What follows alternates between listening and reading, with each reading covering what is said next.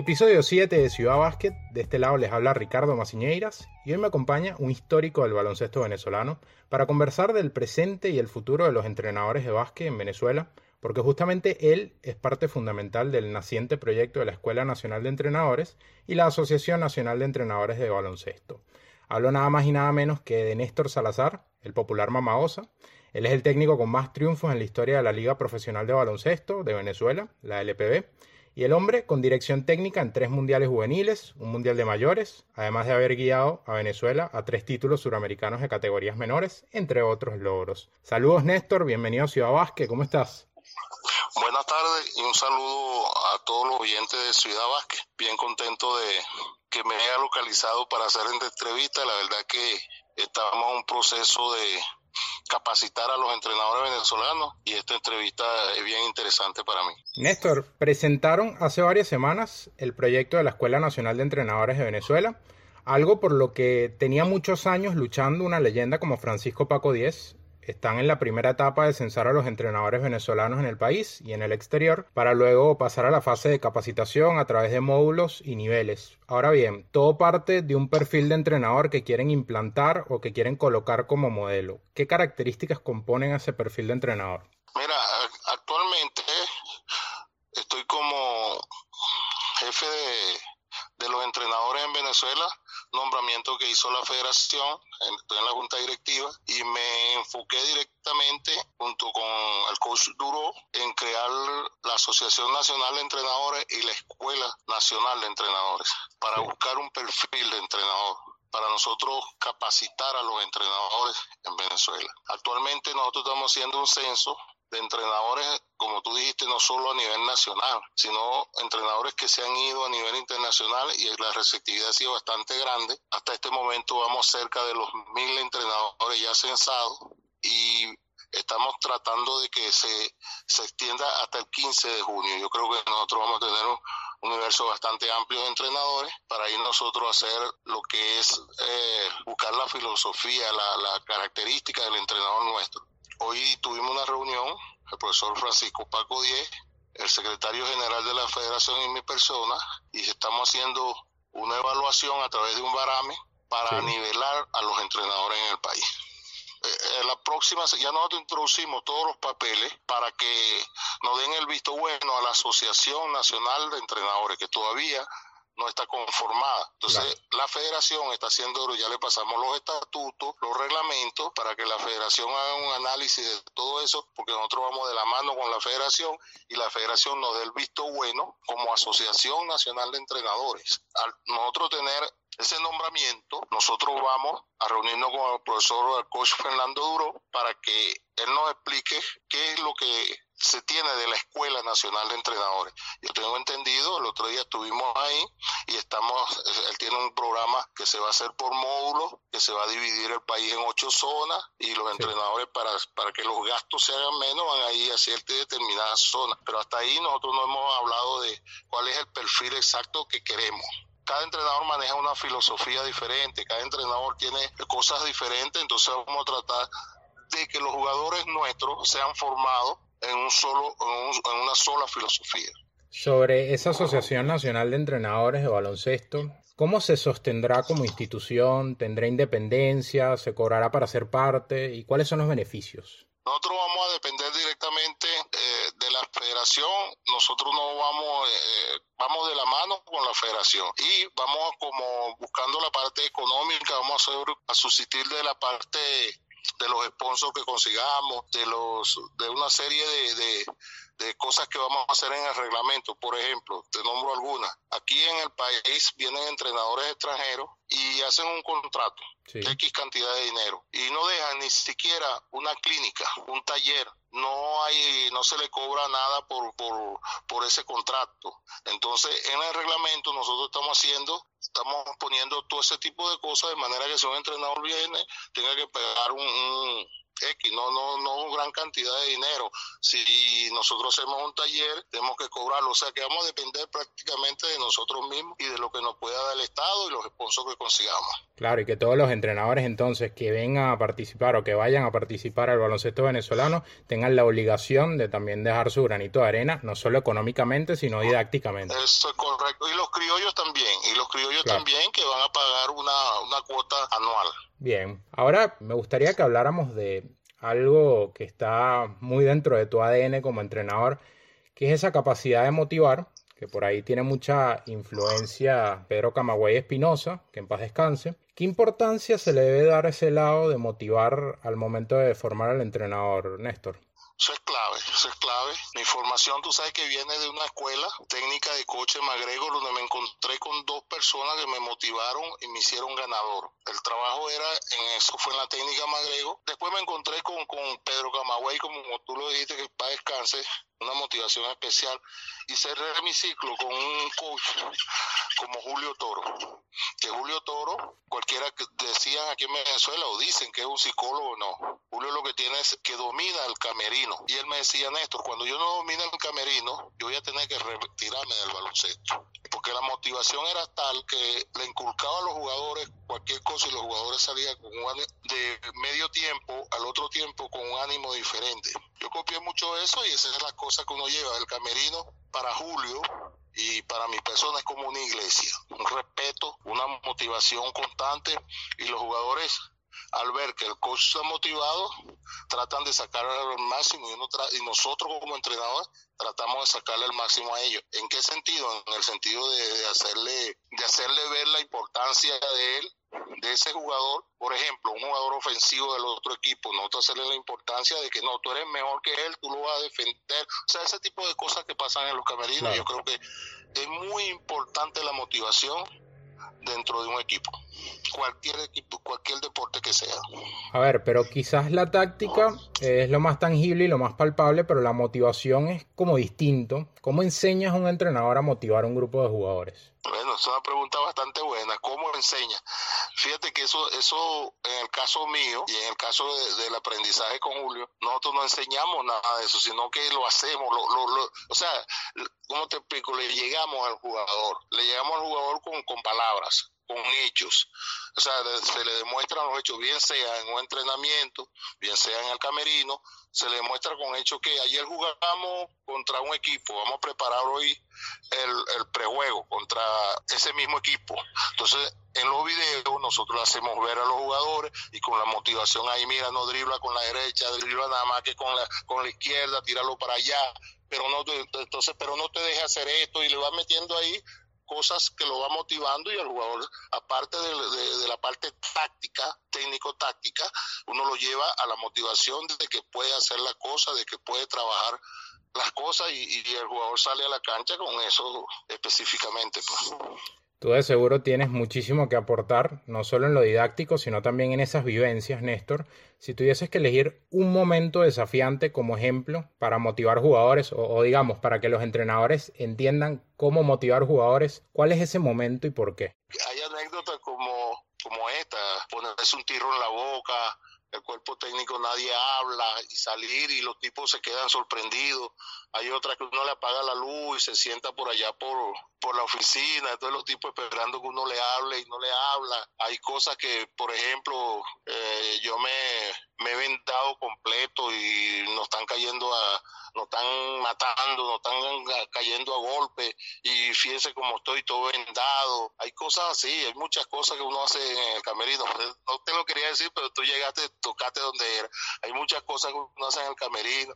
Eh, se disfraza, se quita la camisa, hace el trencito, hace cosas en el camerino, que eso es lo que no se ve afuera y un momento que recuerdes del impacto, del resultado que tuvo la estrategia. A ver, cuéntame uno.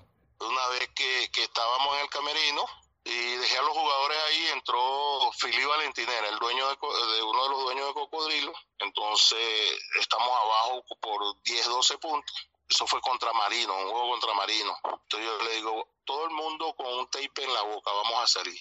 El Fili me dice, Néstor, y yo también, claro todo el personal técnico. Entonces, cuando yo lo puse a él a salir de primero, Cuando salió Philly, todos ellos se sorprendieron. Todos los jugadores se sorprendieron y al salir nosotros, al ver que no le hablamos ni nos quitamos el tirro ni nada, ellos entendieron el mensaje y salimos a la cancha y, ganamos al partido como por seis puntos. O sea que la segunda parte nos quitamos esos, esos 10, 12 puntos y ganamos por 16 puntos, creo que ganamos la segunda parte. ¿Y después qué te decían tus jugadores? Nada, nada, Néstor, como esta frase, Néstor, tú eres un loco, Néstor, tú haces cosas que, que yo nunca he visto, Néstor, no, bueno, pues así sí provoca jugar, porque no hay lío, o sea, e, ese poco de cosas, cuando uno está en este trabajo, es, es la parte psicológica, que uno no lo es, psicólogo de profesión, claro. pero uno, uno tiene que, que que soltar todo eso, no tanto lo que uno hace en la, en la, en la duela y en la cancha cuando está dirigiendo, más que todo en el camerino. En el camerino que se ven las cosas, esta de la motivación, de, la, de lo que uno puede hacer y de lo que uno puede aplicar. Otro tema que entra en juego, que ya lo tocabas eh, parcialmente, es ese manejo de grupo, eh, ese manejo de personalidades, que va de la mano con lo que estamos hablando. Parece ser que un vestuario sano es sinónimo de cosas positivas. En tu caso, has manejado todo tipo de personalidades y egos, desde un Jack Michael Martínez hasta un Henry Páez, que en paz descanse. ¿Qué te gustaría transmitirle a los entrenadores con respecto a las claves para manejar tantas personalidades? El respeto que puede existir entre los jugadores y el entrenador. Esa es la clave. Tú ver al jugador de hablarles de frente, hablar con ellos de temas inclusive personales, cosas que, que, ellos le transmiten a uno, que, que, ellos quieren que uno sepa, bueno, no, pues, hasta problemas, problemas familiares. Entonces, ¿qué pasa? No, yo, en mi caso, te voy a hablarle, me disculpa el yo, o me disculpa el yo lo que oyen en el programa. No, por favor. Eh, Jan Martínez, te pongo un ejemplo, Jan Martínez un jugador de mucho ego. Es el de más ego que yo he dirigido. Amigo personal. Pero allá, cuando tú le haces ver las cosas, déjate dirigir por esto, esto, esto, esto, el tipo acata todo eso. Entonces, cuando vamos al camerino, lo primero que tú recibes de él es eso, cuando se mete a la oficina y dice, oye, gracias por ayudarme en esto. O sea, es el respeto que hay jugador, cuerpo técnico. Eso es muy importante. Néstor, ya pasando un poco a lo que ha sido todo ese trayecto eh, tuyo, las piedras que has dejado en el baloncesto, llevaste a la selección de Venezuela a tres mundiales juveniles, los torneos del 95, del 99 y del 2003, pero nunca más se volvió a clasificar, hablo juvenil, categoría juvenil. Además, el último título de selección en categoría juvenil se remonta al 2003, que fue aquel suramericano de cadetes, donde quedó campeón aquella Venezuela de Grevis Vázquez, David Cuyán, Néstor Colmenares, Joy Ferdías también. Para ti, ¿qué pasó en el medio? ¿Por qué no se siguió llegando a mundiales? Ahí es donde entra mi inquietud por capacitar y mejorar los entrenadores venezolanos. Fíjate que no se ha trabajado en las categorías formativas. Cada vez que salimos a un torneo eh, internacional, llámese U15, llámese U17, llámese U19, estamos prácticamente detrás de equipos de países en los cuales nosotros íbamos y le ganábamos fácil o hacíamos las cosas. Esos países, por ejemplo Chile, han estado trabajando mucho, ejemplo Chile, han trabajado mucho en las categorías formativas y nos han dejado atrás porque los entrenadores nuestros no se capacitan o la Federación de Baloncesto le da un trabajo de 15 días para preparar una selección. Esta nueva federación que está, se ha hablado todo esto, se ha hablado todas estas cosas, es uno de los temas que nosotros tenemos que atacar como Asociación Nacional de Entrenadores. ¿Qué opinión tienes de, la generación de relevo inmediata, por decirlo así de alguna manera? No, no tanto la que va a tardar en llegar, que quieres empezar a formar ahora, por ahí destacan ya un Caco Solórzano que tú mismo ayudaste a formar, Daniel Seoane, Ronald Guillén, entre otros. La mayoría de ellos han pasado por mis manos y saben, y yo puedo conversar con ellos así como estoy conversando contigo. Yo creo mucho también en lo que puede hacer Cara Herrera, que está en Estados Unidos. Él está haciendo cositas allá. Nosotros tenemos que rescatar a Cara Herrera con un gran perfil como entrenador, como jugador, mucho respeto. Yo creo que nosotros tenemos que rescatarlo para que nos ayuden en el país. Hay un grupo, un muchacho, Manuel Echeverría, que en Venezuela tuvo una, una de las mejores actuaciones que ha tenido Venezuela en categoría formativa, la tuvo aquí en Venezuela en Maturín, Echesuría. subcampeón. Echesuría, esos muchachos, hay un grupo, hay un grupo bastante, bastante trabajador, pero hay que capacitarlos más. Por ejemplo, te voy a poner un ejemplo. Manuel Berroterán está haciendo un buen trabajo, pero él no se ha fortalecido con las categorías formativas. No ha trabajado en la base ha trabajado en la Liga Nacional, ha trabajado en la Liga Profesional, pero en la base no trabaja. Él tiene un talento también que hay que, rescatarlo. Sí, hay, hay, hay, buenos entrenadores jóvenes, pero tienen que capacitarse. Y esa es la función de la Escuela Nacional de Entrenadores. Eso es lo que el coach Duro, Paco 10, eso, eso es lo que se quiere con, con este grupo de entrenadores. Justo te me adelantaste. Quería preguntarte por el caso de Carl Herrera, es uno de los pocos entrenadores jóvenes que ha recibido la oportunidad de estar varios años consecutivos en una franquicia de la Liga Profesional de Venezuela, que es el caso de Gigantes de Guayana. Esa continuidad no es nada fácil de conseguir, pero él fue ganándosela. Fue entrenador principal entre 2011 y 2016, da el paso al costado para dedicarse al desarrollo de talento joven en el mismo equipo y luego acepta la presidencia de Marinos Anzuategui, cargo que ya no ocupa, cabe acotar, por todo lo que me comentas, me imagino que te hubiese gustado que Carl no hubiese dado esa pausa en su ruta de entrenador al aceptar el cargo como presidente de Marinos. Tú sabes que, aquí en Venezuela, a excepción de Cocodrilo, las continuidades no se dan. Yo creo que se apresuraron un poco con Carl, Carl tenía que, mantenerse en esa franquicia, él tenía que seguir eh, haciendo jugadores, formándose ahí, y aquí en el país no le dan la continuidad ni la importancia a una figura como Car. Yo adquiero un equipo, yo adquiero un equipo, mi entrenador es Car Herrera. Si yo fuese eh, presidente de la federación, ya yo hubiese hablado con Car Herrera para que asuma una responsabilidad en cualquier selección por su perfil que él tiene. Claro. Porque Car es un tipo trabajador, responsable, tipo serio, que viene de una formación en Estados Unidos, en la cuna del baloncesto, jugó NBA, tiene anillos, tiene mucho que aportar al basquetbol venezolano. Y por aquí, como nosotros aquí en Venezuela no le damos esa importancia, Ah, no le dimos esa importancia, inclusive lo intentaron hasta matar.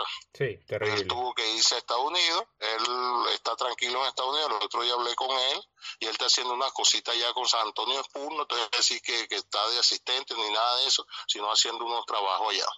Trabajos sociales, de esos trabajos con, que los mandan y eso, poco a poco, o sea, porque no es que él va a llegar de una vez a ser asistente ni nada de eso.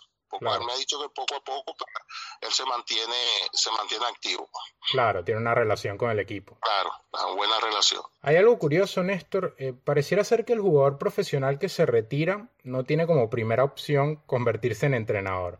Hoy en día hay varios que se han animado, te nombro algunos, el Hermis Peñalosa, que trabajó contigo, el propio Caco, David Díaz, también Carl, que ya hablábamos de él, pero no parece ser la primera opción. ¿Por qué crees que pasa esto? Bueno, porque se dedican a ser jugador, se dedican a ser jugador. Entonces, te repito, ahí viene la Asociación Nacional de Entrenadores. Por cierto, hace dos días yo estuve hablando con Armando Becker. Yo pongo, Armando, te sensate. Oye, Néstor, que sensate para que estudie y seas entrenador. Ese mensaje yo se lo voy a ir llevando a todos los muchachos que jugaron en la, en la liga profesional que están aquí en el país, que se censen y hagan esos cursos, se preparen para ser entrenador. Por ejemplo, Mando Becker es un uno de los jugadores de mejor fundamento en el país. Como, como esta mañana yo le decía a, Paco, hablábamos de eso. La BD de todo eso fue Sánchez, hizo a jugadores a todos ¿Por qué? Lo llamaba a las 6 de la mañana, vamos a entrenar, a las 10 de la noche vamos a entrenar, y lo llevaba y lo, y, lo ponía a entrenar. Ahora eso se acabó, ya tú pasaste esa etapa de jugador. Vamos a inculcársela a los jóvenes que vienen, pero tienes que capacitarte tienes que prepararte, tienes que aprender a hacer un plan de, entrenamiento, tienes que tener los jugadores bien fundamentados, todo ese tipo de cosas que se van a aprender en la Escuela Nacional de Entrenadores. Así es, y que el proyecto pueda llevarse a cabo de manera consolidada y duradera. Quería preguntarte de todos estos jugadores que has tenido eh, en los últimos años bajo tu tutela, ¿cuál crees que, podría ser un buen técnico futuro? Así sea que no se haya retirado aún. Tú sabes quién, quién tú lo nombraste ahorita, Hermi Peñalosa. Está estudiando mucho, se está preparando. Él es un muchacho muy interesado, estudia bastante, pregunta de encima de uno, tal cosa. Videoconferencia que salgan ahorita, la ve y me dice, Néstor, estuvo buena, se habló de esto, se habló de aquello, ¿qué opina? Yo, creo que él me va bien encaminado. Le recordamos a nuestros oyentes, Hermis Peñalosa fue tu asistente, ¿no? En Trotamundos. Sí. Para cerrar, estás últimamente muy activo en redes sociales, obviamente por la pandemia, la pandemia te obliga a estas cosas también y has recordado eh, muchísimos momentos épicos de tu carrera, sobre todo esos momentos especiales con la selección que ya los mencionaba, esos tres mundiales eh, juveniles. Me imagino que son de tus grandes satisfacciones después de ver que ya son que 40 años de carrera. Sí, ahí vamos, ahí vamos. De edad son 63, pero de carrera voy por ahí en 40, 42 años. Desde los 18. Sí, tú eres uno de los periodistas que, que sabe la historia. De esas tres generaciones que tuviste en mundiales juveniles, ¿cuál es la que te suele venir a la cabeza con mayor frecuencia? Pregunto porque con cada mundial se fue mejorando la actuación hasta llegar a ese 2003, donde se logró el noveno lugar. Mira, la última selección, donde estaba Mariaga, Zancudo, Margarito y compañía, que perdimos la clasificación para estar en octavo de finales por un punto con Croacia. Estuvimos ahí para entrar en los ocho mejores del mundo. Ahí quedamos noveno del mundo. Muy competitivo ese equipo. Yo creo que si nosotros hubiésemos entrado entre los ocho, quizás hubiésemos estado entre los cinco o seis del mundo. Un equipo que hizo prácticamente una temporada en lo que es Vigo, España. Nosotros pernotamos en Porriño, hicimos 28 juegos entre España y Portugal de preparación. Una selección que se preparó bastante bien y creo, de las tres, yo no, a mí no me gusta compararla porque son épocas diferentes, pero esta selección hubiese dado ese palo en ese, en ese, en ese eliminatorio y nos metemos ahí entre los ocho, hubiese sido un, eh, fue, fue histórico porque vamos noveno, pero hubiese sido algo, algo grandioso para, para el país. Uno de tus grandes equipos y además agrego esa selección de cadetes, ¿no? Que hoy en día ves, por ejemplo, los logros en el, en el Preolímpico de México, después la clasificación al Mundial y dices, bueno, esos los tuve yo, ¿no? Néstor Colmenares, David Cubillán. Ahí, está la, metida la mano de, mi persona, Néstor Colmenares, un gran jugador, una gran persona. Fíjate que en esa selección no estuvo Gregory, ni estuvo Guillén, pero estuvo Gravis, David Cubillán, una, una, selección ahí de la mano, de una u otra forma, estaba metida la mano de mi persona y ellos lo ven así. Ellos, el Grillo Vargas, campeón suramericano, el mayor conmigo también. Ellos, ellos lo ven así y gracias a Dios siempre hay ese reconocimiento hacia mi persona. Ya para terminar, recuerdo en los últimos años en los que coincidimos que con frecuencia te preguntaban si pensabas en el retiro. Todos los años venía esa conversación y siempre, siempre avisabas que estaba más cerca, pero sigues ganando o sigues teniendo buenas actuaciones. ¿Pasa por tu cabeza ya o, o básicamente ya decidiste ni pensar en eso? Yo en el 2016 anuncié mi retiro. Sí, recuerdo. Porque tenía una oferta para ser el gerente no de Cocodrilo, sino del club Cocodrilo de Caracas Raque Club, que abarcaba todo, fútbol, todo lo que es el deporte. Hubo esa oferta y yo dije, bueno, así sí yo me retiro y me retiro campeón. No sé si te recuerdas. Sí, 2015-2016, final contra Bucanero. no se dio lo que no se dio lo que pensé, entonces decidí mantenerme en la duela, en la cancha. Y te lo digo, Ricardo, con toda confianza y a todo lo que, que me escuchan. Quizá físicamente soy un gordo, pero mentalmente estoy apto, me siento con mucha capacidad para, para tomar decisiones en la cancha, me siento con mucha capacidad para dominar el camerino, que es lo que yo yo sé que, que, cuando uno no domina eso ya tú tienes que ir dar un paso atrás. Me siento con mucha capacidad y sobre todo el respeto de los jugadores hacia mi persona. Yo creo que mientras yo mantenga esto, yo voy a mantenerme en carrera. Quizás con este, esta nueva etapa que viene, lo de la Asociación de Entrenadores, donde yo no quería asumir la presidencia porque eso, eso va, me va a restar un poco, porque me va a quitar un poco de tiempo. Claro. Pero eh, haciendo un análisis eh, con mi familia y broma, yo creo que, que teniendo a Paco en, mi, en la junta directiva, el secretario general, Paco es una persona muy preparada y yo sé que él me va a apoyar mucho. Entonces voy a tomar esa decisión de, presidir esto porque sé lo que viene. El hecho de nosotros hacer la Asociación de Entrenadores, Nacional de Entrenadores lo más rápido es motivado a que se está creando la Asociación de América de Entrenadores o Panamericana de Entrenadores. Okay. Nosotros todos los jueves tenemos videoconferencias con todos los países de, de América. Hay muchos entrenadores encabezados por Carlos Morales, la Oveja Hernández. Estamos en una constante, estamos eh, vía Zoom, estamos hablando ahí, estamos haciendo lo que es la, la, eh, la asociación en todos los eh, de entrenadores en todos los países en los cuales no están formadas y hay países importantes que no la tienen. El caso de Puerto Rico, el caso Dominicana, hay, muchos países, las islas estas del Caribe, Panamá, y te vas por ahí, El Salvador, Nicaragua, todo eso. Estamos tratando de organizar esa asociación de entrenadores también, ¿oíste? todos estos procesos son parte de la profesionalización de, de, todo lo que es el deporte y yo en lo particular en estos días hablaba con Francisco Centeno precisamente para el programa y me comentaba un poco las ideas que tenía para la asociación de jugadores. Yo espero que ustedes que ya dieron el paso y están formando la asociación de entrenadores puedan servir de ejemplo, ¿no? Para esa futura asociación de jugadores que tanto se ha intentado o se ha querido implementar en Venezuela. Sí, yo he tenido comunicación también con el Grillo. Si lo puede entrevistar también sería importante. Yo me, él se acercó a mí, me llamó y hemos estado intercambiando cosas y yo creo que ellos también van a hacer su asociación. ¿Qué pasa? Que antes Carmelo, que es amigo mío, como tú sabes, Carmelo no, no le prestaba mucha importancia a esto, mientras que el presidente de la federación actualmente está prestando mucha importancia a lo que es el plan nacional de baloncesto. Entonces, dentro del plan nacional de baloncesto es muy importante que nosotros los entrenadores somos una pata de esa mesa.